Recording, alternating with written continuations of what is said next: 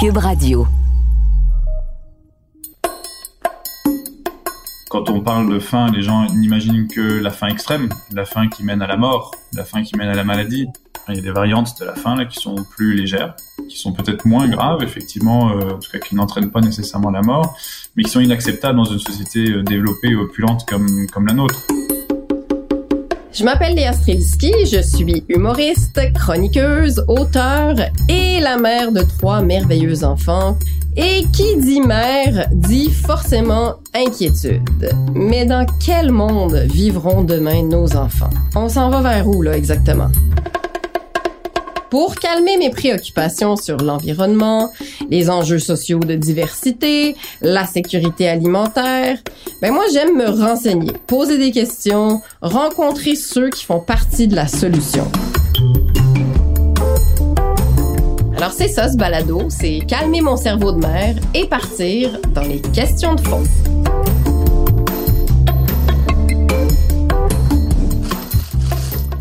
Bon, une boîte vide. Hey, ça, ça ressemble pas à mes enfants de se servir puis de laisser une boîte vide dans l'armoire, hein? La bouffe dans une famille nombreuse comme la mienne, ça prend absolument toute la place. C'est le gros bout de notre budget. Je pourrais littéralement mettre un tuyau qui relie la banque et mon épicerie parce que tout notre argent va là. Pouvoir acheter à manger à mes enfants, c'est pas quelque chose que je tiens pour acquis parce que je sais comment c'est primordial dans une famille, puis je sais à quel point c'est angoissant quand tu y arrives pas. L'insécurité alimentaire, quand on y pense, avouez qu'on a l'impression que ça concerne des pays où est-ce qu'on n'a jamais mis les pieds. Ben c'est faux. Non seulement c'est un problème qui est bien ici, mais en plus ce qu'on appelle l'insécurité alimentaire, ben ça a plusieurs visages et des visages parfois beaucoup plus familiers qu'on pense. En 2019, Statistique Canada a constaté qu'environ 1,2 million de ménages au Canada étaient en situation d'insécurité alimentaire et ça c'était avant la pandémie. Nous-mêmes, là, dans ma propre famille, quand les enfants étaient plus petits, ben, on a eu des moments de vertige parce que on a fait nos trois enfants assez jeunes avant d'installer nos carrières. Donc, il y a des mois où est-ce que sincèrement, on n'y arrivait pas, là. On avait vraiment du mal à payer les soupers. Est-ce qu'on était en situation d'insécurité alimentaire? Euh, moi, je pense que oui. Mais j'imagine que Geneviève Mercil, qui est professeure adjoint à l'Université de Montréal au département de nutrition, va pouvoir mieux me renseigner sur le sujet. En tout cas, une chose est sûre, la faim n'a pas le visage que l'on pense et ça affecte bien des gens qui travaillent très fort.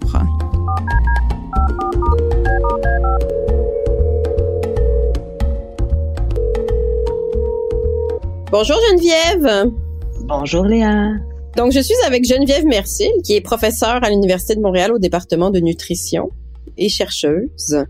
Et on se parle aujourd'hui d'insécurité alimentaire. C'est quoi exactement l'insécurité alimentaire?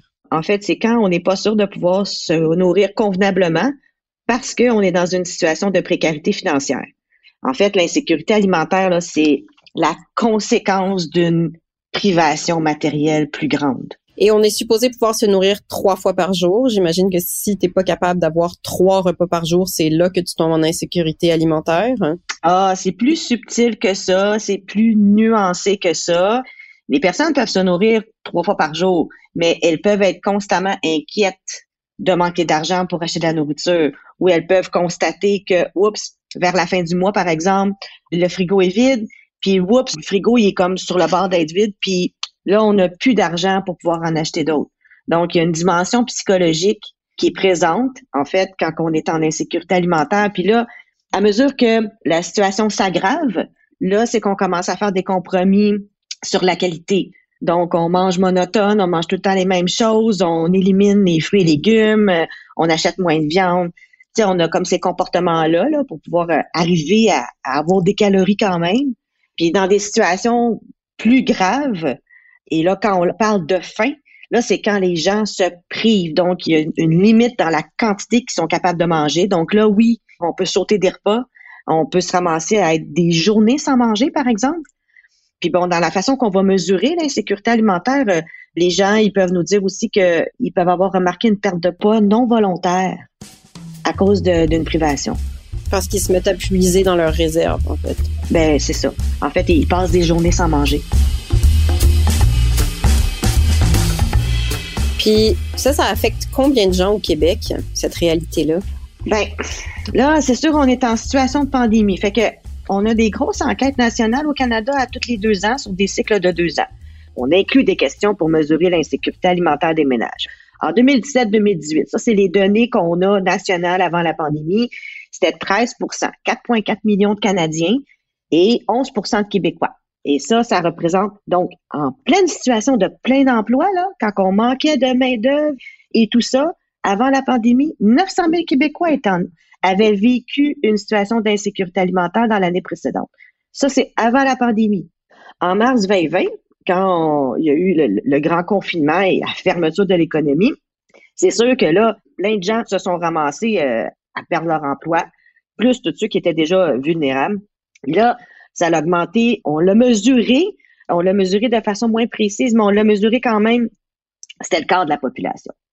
Donc. c'est le quart de la population au Québec. 2 millions. Si tu fais ta règle de 3, ça fait 2 millions de personnes. Donc, euh, 2 millions de la population qui était en insécurité en avril. Ça, c'est avant la PCU. Ben, entre autres, parce que c'est comme la mesure vraiment qui a aidé les gens qui se sont retrouvés précaires, qui étaient sur le marché de l'emploi. Là, on a vu que ça a baissé jusqu'à 17-18% Là, ça s'est stabilisé, mais c'était à 11% avant la pandémie. Fait que là, il y a comme une espèce de noyau dur. Donc, ça le réduit. Oui, les gens ont commencé à travailler, il y a du monde qui s'en sort, mais il y a une stabilisation à 17% là, qui est là depuis la dernière année. Puis qui part pas. Et qui part pas et qui s'aggrave.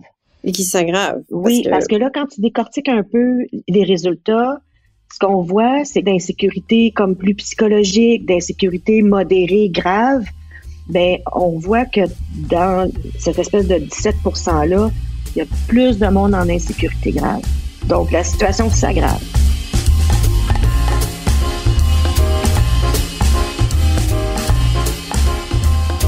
Et justement, si on fait un peu le portrait de qui sont ces gens, ça ressemble à quoi exactement?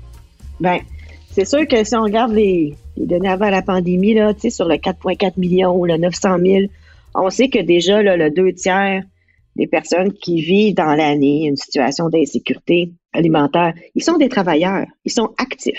C'est pas des gens qui sont des prestataires de l'aide gouvernementale, par exemple, sur l'assistance sociale. On sait cependant que quand tu es sur l'assistance sociale, tu as vraiment beaucoup de chances d'être en insécurité alimentaire parce que les revenus sont juste insuffisants pour couvrir les besoins de base. Fait que si tu es prestataire de l'aide gouvernementale, il y a des grosses chances que tu le sois. Mais dans la population, la grande majorité des gens, c'est des gens qui travaillent. Mais ils travaillent au salaire minimum, à temps partiel, les emplois sont instables. Donc, euh, tu sais, mis à pied, euh, bon, on retrouve un autre job. Fait que c'est des petits salaires.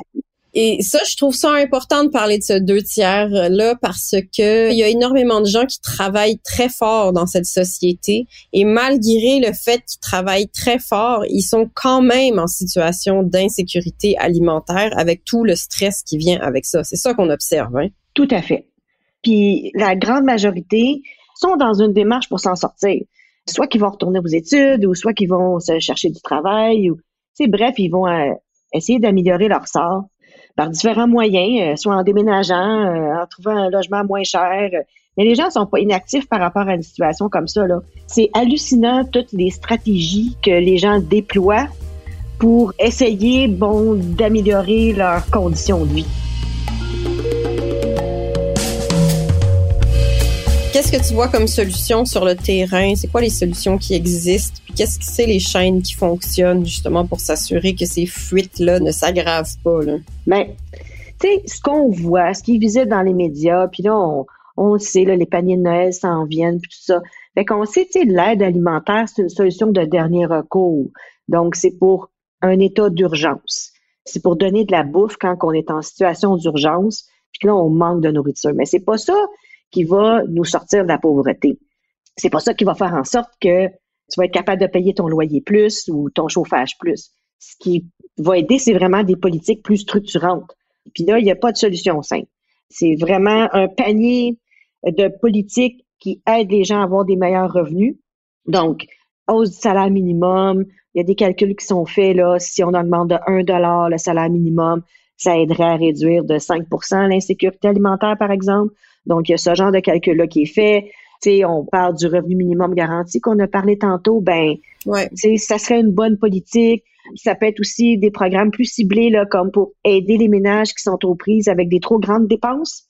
C'est comme aide au logement, euh, sais, ce genre de programme d'aide-là, des formations qualifiantes pour que les gens puissent retourner sur le marché du travail, puis se trouver un travail décent, stable, décent, sécuritaire, assurer cette stabilité-là de revenus. Fait qu'il n'existe pas un panier de mesures.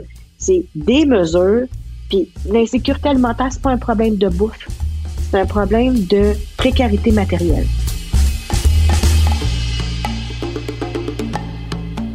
Tu sais, malgré que des solutions plus structurantes sur le revenu, tu c'est sûr que ça aiderait à avoir un impact très grand là, euh, dans notre société, dans la population.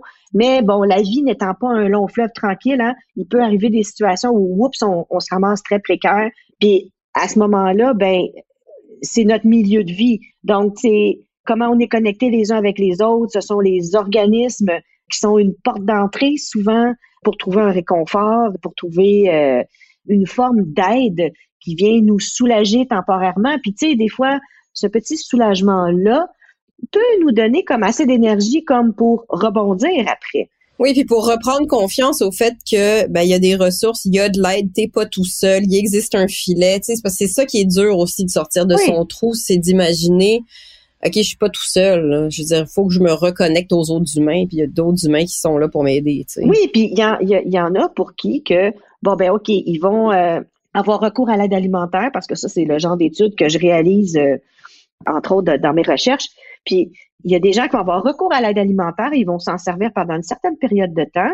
Puis quand on les interroge un an plus tard, ben pourquoi ils ont arrêté, ils nous déclarent tout simplement parce que j'en avais plus besoin. Merci beaucoup, Geneviève. Ça me fait plaisir. À la prochaine. Plaisir, Léa. On s'en va à l'épicerie, tout le monde.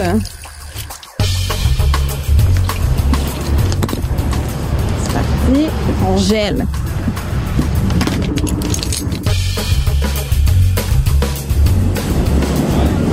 J'espère qu'ils vont continuer à laver les paniers quand, on, quand la pandémie va être finie.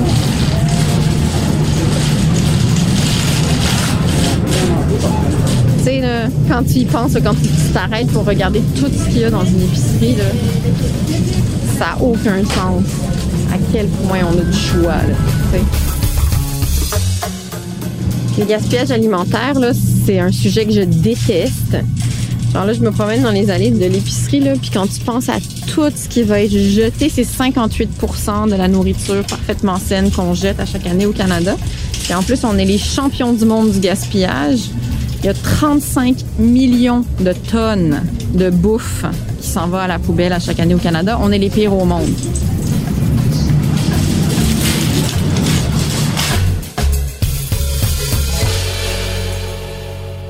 C'est insupportable de penser qu'on vit dans l'abondance, qu'on gaspille des ressources et que certains souffrent quand même d'insécurité alimentaire. Ça prend des régiments de bénévoles pour comprendre qui sont les laissés pour compte de notre système. Il faut créer des systèmes parallèles qui pallient aux failles de nos systèmes, c'est des organismes. Et puisque la bouffe est là, là puis qu'on en gaspille tant, c'est quand même aberrant que se nourrir, ça représente un tel stress pour autant de gens avoir peur de pas pouvoir manger, de pas être en mesure de subvenir aux besoins de base de nos enfants, c'est une angoisse qui est complètement handicapante. Puis les enfants, eux, là, qui mangent pas à leur faim, qui arrivent à l'école avec des boîtes à lunch vides, ben au-delà de la détresse que ça crée, c'est un stigmate qui est lourd à porter pour des petites épaules. Bon, heureusement, il y a des organismes qui aident les gens qui souffrent d'insécurité alimentaire et il y en a plusieurs au Québec. Il y a par exemple la Cantine pour tous, qui est un regroupement d'organismes qui s'assure que la population ait accès à des services alimentaires de base.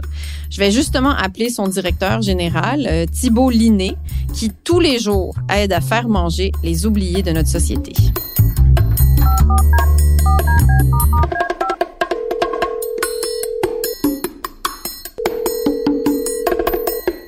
Bonjour Thibault. Bonjour Léa. Ça va? Ça va très bien, merci. Et toi? Ça va très bien, merci.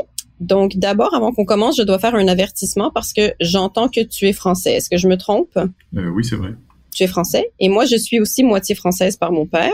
Alors je dois avertir les gens qui nous écoutent que je n'ai pas de contrôle sur mon accent. Alors il se peut que plus nous avançons dans cette conversation, plus je devienne une différente personne. Pour vrai, ça se peut que je perde le contrôle de mon accent. Donc Thibaut, tu es le directeur général de ce qu'on appelle la cantine pour tous. J'aimerais que tu présentes ce que c'est la cantine pour tous. Eh bien, la cantine pour tous, c'est un regroupement d'organismes qui travaillent en sécurité alimentaire. Notre rôle, c'est de faciliter l'accès à des repas sains et abordables pour les populations vulnérables, en particulier les aînés et les enfants. La façon dont on fonctionne, c'est que nous, on offre des services à notre réseau d'organismes membres et eux peuvent utiliser ces services-là pour rejoindre leur population. Donc les services, ça peut être par exemple un programme euh, d'alimentation scolaire que nous on structure et qu'on finance et auquel eux peuvent adhérer pour nourrir les enfants dans les écoles de leur quartier. Ça peut être des services en ligne de commercialisation, promotion de leurs offres de repas euh, congelés par exemple. On offre aussi maintenant un service de partage d'équipements et d'infrastructures. Donc, il y a des cuisines qui sont sous-utilisées, des camions qui sont sous-utilisés sur le territoire, des espaces de stockage froid et sec qui sont sous-utilisés. Alors même que on a des organismes qui doivent répondre à de plus en plus de besoins. Donc, plutôt que de construire du neuf, on pourrait utiliser ce qui existe déjà sur le terrain. C'est l'économie circulaire, c'est l'approche un peu plus écologique. Et donc, c'est toute une gamme de services. Les membres peuvent saisir la cantine pour tous pour développer des nouveaux services auxquels ensuite eux ont accès pour pouvoir opérer leur programme localement. C'est une sorte de pieuvre qui communique d'en haut et d'en bas. C'est ça, ouais. On est, on a un, on a un pignon euh, effectivement qui permet à tous ces organismes de pouvoir travailler ensemble. Puis on est très fiers de ça. Nous, notre force, c'est notre collectivité. Notre force, c'est notre ancrage aussi euh, dans les territoires. Et on attache beaucoup, beaucoup d'importance à n'être que l'expression de la volonté de nos membres et pas être quelque chose d'autre. Donc on veut rester dans le bottom-up, comme on dit en anglais, et pas être dans le top-down. Et puis ensuite, les membres adhèrent ou adhèrent pas aux services qui sont offerts. C'est à la carte un petit peu, mais on a toujours une masse critique de membres qui embarquent. Sinon, on partirait pas avec les avec les services. Et puis on permet aussi parfois d'aller un peu plus loin, c'est-à-dire d'être un peu plus ambitieux euh, financièrement collectivement, d'être un peu plus ambitieux politiquement collectivement, parce que quand on se met tous ensemble et qu'on va parler avec des barrières de fonds ou avec des gouvernements ou des élus d'un enjeu, ben, on parle plus quand on est 38 organismes dans 10 régions que quand on est tout seul dans son quartier. Ça a un impact qui est beaucoup plus fort. Et ça existe depuis quand? Donc la, la cantine pour tous, sous sa forme actuelle, existe depuis 2016.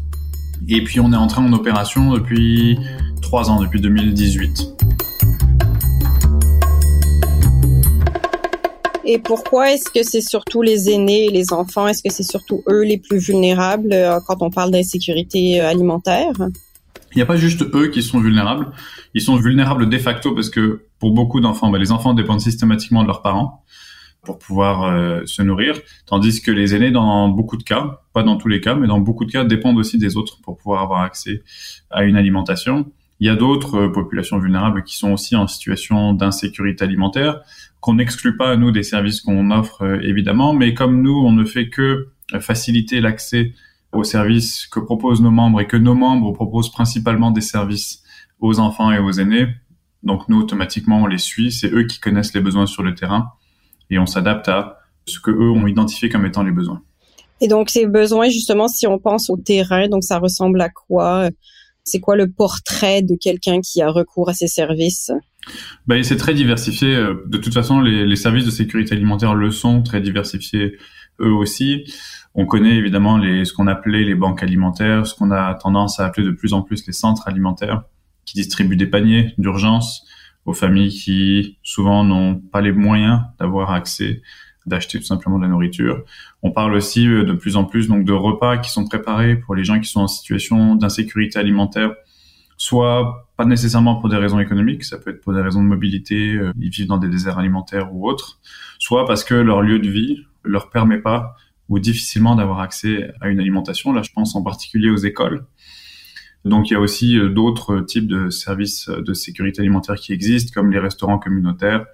On parle aussi des repas qui sont congelés, qui sont livrés à domicile, qui est une offre qui se développe de plus en plus pour que les gens puissent avoir accès à des repas. Et puis, l'évolution de la sécurité alimentaire, c'est plus simplement d'inclure ou d'adresser les enjeux liés à la faim, euh, mais aussi à la saine alimentation. En fait, les deux sont liés. Il faut pas euh, distinguer l'un de l'autre. Souvent, quand on a moins d'argent, ben, on a moins les moyens de bien se nourrir. Et puis parfois, c'est pas parce qu'on a de l'argent qu'on se nourrit nécessairement bien. Donc il y a un rôle aussi avec le communautaire et de ceux qui font la sécurité alimentaire, il y a un rôle à jouer à ce niveau-là aussi. Qu'est-ce que la pandémie a changé en fait dans ce paysage-là? Ben, la pandémie a changé surtout au début, c'est que les gens ont perdu leur emploi, donc ont perdu leurs revenus, donc ont perdu leur capacité à pouvoir financer leur alimentation, entre autres. Hein, il y a le logement, il y a, c'était pas la seule chose. Donc ça, c'est eu un effet euh, assez dévastateur. On a vu, nous, chez nos membres, une augmentation de la fréquentation des centres alimentaires majeurs qui avait été jamais vue, en fait, avant. Et on se rend compte, et c'est là quand on parle de stress alimentaire, ça, ça met vraiment en lumière. Donc il y a des gens qui sont stressés par leur capacité à s'alimenter, puis beaucoup qui arrivent tout juste. Mais dès qu'il y a un petit caillou dans la machine, ils n'y arrivent plus. Donc euh, il a suffi de ne pas avoir de revenus pendant une semaine, deux semaines au début de la pandémie pour que les gens tombent en situation d'insécurité alimentaire et qu'ils aient besoin d'avoir accès aux services de sécurité alimentaire qui sont offerts dans leur communauté. Et là, on ne parle que des gens qui sont au courant qu'il y a des services alimentaires et ceux qui sont à l'aise de faire appel à ces services. Euh, dans certains cas, on sait qu'il y a des gens qui préfèrent presque avoir faim plutôt que d'utiliser des services alimentaires pour toutes sortes de raisons.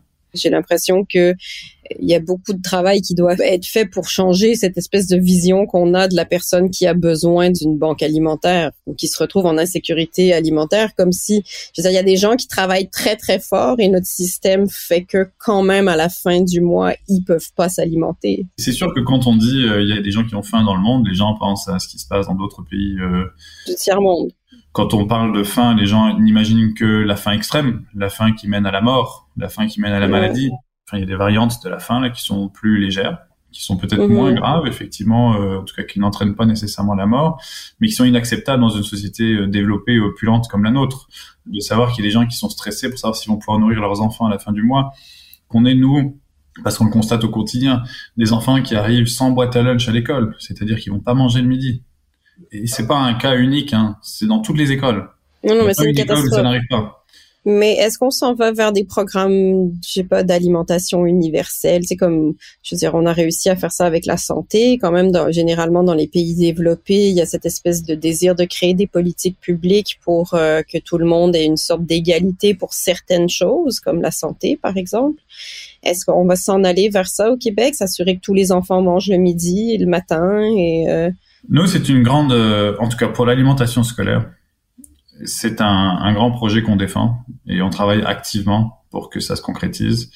On pense qu'une solution simple pour lutter contre l'insécurité alimentaire dans les écoles, pour commencer quelque part, ça pourrait être effectivement d'avoir un programme universel d'alimentation scolaire qui offre des solutions de petit déjeuner, de dîner à tous les enfants. Donc ce serait accessible à tous, libre ensuite aux parents de prendre ou de pas prendre. Il y en a qui n'en ont pas besoin, puis euh, c'est bien correct.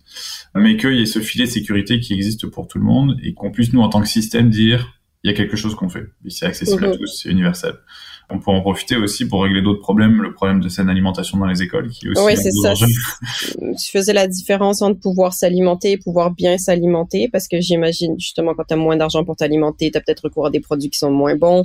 Ça, ça doit créer aussi euh, des problèmes de santé. Mais il me semble que passer par l'école, c'est une manière de contrôler, mine de rien. C'est facile, c'est un réseau de distribution qui est déjà là, les enfants sont déjà assis là, donc après c'est facile de savoir qui mange, qui mange pas, et de contrôler la distribution, j'imagine. Exactement. Et puis on sait que c'est une solution qui a été mise en place dans quasiment tous les pays euh, développés. Développés. Ouais. il n'y a que le Canada où, pour toutes sortes de raisons, il n'y a pas un programme euh, dans les écoles. Et les freins sont où? Les freins sont où? Ils sont politiques, ils sont monétaires? C'est une cause qui évolue beaucoup depuis 20 ans. 30 ans, on va dire, doucement, mais de plus en plus ces dernières années. L'éducation, c'est une compétence qui est provinciale. Donc il y a beaucoup d'enjeux. Il faut que les provinces embarquent. Et puis les provinces embarquent plus ou moins. Donc l'île du Prince-Édouard a embarqué. Euh, le Québec finance beaucoup d'alimentation scolaire, mais jusqu'à présent, c'était des programmes qui étaient ciblés. Là, il semblerait qu'il y ait des réflexions euh, qui sont en cours. Nous, on fait beaucoup de propositions avec nos partenaires, le Club des petits déjeuners, les ateliers 5 épices, toutes sortes d'acteurs de la table des chefs, toutes sortes d'acteurs de l'alimentation scolaire pour dire on pourrait aller plus loin, on pourrait avoir un programme universel d'alimentation scolaire. Qu'est-ce que vous avez fait concrètement? Donc, il existe euh, une offre alimentaire dans les écoles depuis toujours. Donc, au secondaire, il y a les cafétérias. Au primaire, c'est un peu plus disparate. Parfois, il y a des cuisines dans les écoles, mais c'est très rare. Souvent, il y a des services de traiteurs externes. les services de traiteurs externes qui peuvent être euh, de qualité, mais qui offrent des solutions qui ne sont accessibles qu'à ceux qui ont les moyens. La grosse barrière, on va dire, à l'accès à l'alimentation dans les écoles, c'est, elle est économique, évidemment. Donc nous, ce qu'on propose, c'est plutôt que les parents se voient imposer un prix, c'est que eux, ils choisissent, ils évaluent eux-mêmes leur capacité à contribuer pour pouvoir nourrir sainement leurs enfants. Donc c'est un système qui est basé sur la contribution volontaire. Nous, à la cantine pour tous, on fait appel à des bailleurs de fonds externes, publics, privés, pour pouvoir compléter le repas, enfin la contribution du parent, pour pouvoir payer la production du repas à nos membres traiteurs sociaux de la communauté au juste prix, qui eux ensuite vont livrer ce repas-là dans les écoles. Donc ça veut dire qu'il n'y a plus de barrière économique on demande quand même un, montant minimum, une contribution minimum de 1 dollar pour toutes sortes de raisons. Mais la, barrière économique est tombée. Donc, de casser les prix, ça permet d'augmenter la participation et donc de s'assurer qu'il y a de plus en plus d'enfants, il y a plus d'enfants qui mangent et qui mangent sainement. Est-ce qu'il y a des fonds qui vous aident, euh, des partenaires? Euh, comment est-ce que vous faites pour avancer là-dedans? N'empêche qu'il y en a des parents qui contribuent et qui donnent plus, qui font des dons, qui contribuent plus et qui nous aident à financer le, programme. Mais la plupart de l'argent dont on a besoin, on va chercher auprès de bailleurs de fonds privés. Pour l'instant, c'est principalement des fondations, mais ça pourrait être euh, des entreprises qui décident d'investir dans l'alimentation scolaire ou autre. Et auprès des pouvoirs publics, on a déjà reçu du financement de la ville de Montréal et on travaille avec le ministère de l'Éducation du Québec il pourrait y avoir d'autres ministères impliqués aussi. Il pourrait y avoir une diversité de bailleurs de fonds euh, publics et privés. Mais ça demande des efforts, effectivement, d'aller chercher ce dont les parents ont, besoin pour qu'on complète leur contribution. Et qu'est-ce que Desjardins fait pour vous? C'est comment c'est votre partenaire? On en a beaucoup parlé de, des, écoles. Euh, il y a, y a d'autres choses qu'on fait et puis notamment euh, on travaille nous avec nos, nos membres comme on disait au début là pour faciliter l'accès à des repas sains on travaille à donc faire la promotion des services de nos membres, que ce soit les, repas congelés livrés à domicile, que ce soit euh, leur cafétéria communautaire, le travail qu'ils font avec toutes sortes de, de clientèle. Et donc ça, ça permet aussi de générer des revenus euh, pour nous et des revenus qu'on peut réinjecter dans la mission de la cantine pour tous et dans mmh. ces programmes. Desjardins est arrivé en croyant en notre modèle. C'est un modèle d'économie sociale. Donc c'est un modèle qui est basé en partie sur l'autofinancement et puis nous a aidé à propulser plusieurs de nos services, la cantine dans les écoles, qui nous a aidé à propulser le service de livraison de repas congelés à domicile. On a maintenant euh, sur la même plateforme où les parents peuvent commander des repas pour leurs enfants, euh, une possibilité de commander des repas congelés livrés à domicile pour soi-même, pour ses parents, pour sa famille ou autre. Donc Desjardins nous a aidé à mettre ça en place et à en faire la promotion. Et il nous soutient en général dans les initiatives euh, entrepreneuriales de notre réseau. Tu disais que vous aidez beaucoup les enfants, mais vous aidez aussi les aînés. J'imagine que les enjeux sont différents. Comment est-ce que vous faites pour desservir les aînés? Là, les, membres de la cantine pour tous ont développé euh, toutes sortes de services, mais une des priorités qui a été identifiée, c'est de pouvoir amener l'alimentation saine chez les gens. Et donc, euh, les membres ont commencé à développer des services de repas congelés parce que c'est plus efficace. Ça permet d'avoir des livraisons de repas pour une ou deux ou trois semaines directement chez soi. Et donc nous, ce qu'on a fait, c'est qu'on a développé une plateforme commune. Donc c'est une plateforme en ligne où euh, on centralise en fait l'offre de repas congelés de nos membres et où les personnes qui sont en situation d'insécurité alimentaire euh, commander des repas qui sont livrés directement chez eux et puis qui nous permet de rejoindre les aînés. Et puis on continue à réfléchir à d'autres solutions pour euh, rejoindre les aînés. La façon dont fonctionne la cantine pour tous, c'est que c'est nos membres qui arrivent avec des projets. Parfois, il y a un membre qui a un projet et qui dit ce serait bien qu'on le fasse ensemble. S'il y a une masse critique de membres qui disent bah oui, ça nous intéresse, nous on est mandaté pour aller de l'avant pour tester la faisabilité et ensuite, si on estime que c'est faisable, on décide collectivement qu'on va de l'avant puis qu'on le met en place. Donc là, on est rentré en opération pour ces programmes de services euh, pour les aînés. Il pourrait y en avoir d'autres qui émergent dans les prochaines années. Euh, ça la force du réseau. C'est ça la force du réseau. On a besoin des autres. Merveilleux. Merci Thibault. Beaucoup, hein, des populations vulnérables à l'insécurité alimentaire. Ça touche les aînés, les gens en précarité d'emploi, les enfants. Moi, je comprends pas qu'on se serve pas plus des écoles comme un milieu à partir duquel tu peux contrôler l'avenir. C'est pas si compliqué, là. Tu donnes tout ce qu'il faut à une génération au complet en offrant à l'école ce dont les enfants manquent à la maison, parce que je rappelle que la vie est injuste Puis comme ça, ben, tu t'assures d'un avenir tellement plus sain pour beaucoup de paliers de la société. Bon, en attendant, je suis quand même rassurée qu'il existe des organismes qui au moins s'attaquent aux problèmes, mais ce serait rassurant aussi que collectivement, on travaille à appliquer des mesures qui préviennent ces problèmes. Je m'en vais appeler le premier ministre, là. je vais y parler de ça. Bon, puis un coup parti, je vais lui demander de rappeler aux enfants de ne pas laisser les boîtes vides dans le fond de l'armoire. Sinon, je m'en fous, on va réimposer un couvre-feu. Juste chez nous, mais on va le réimposer pareil.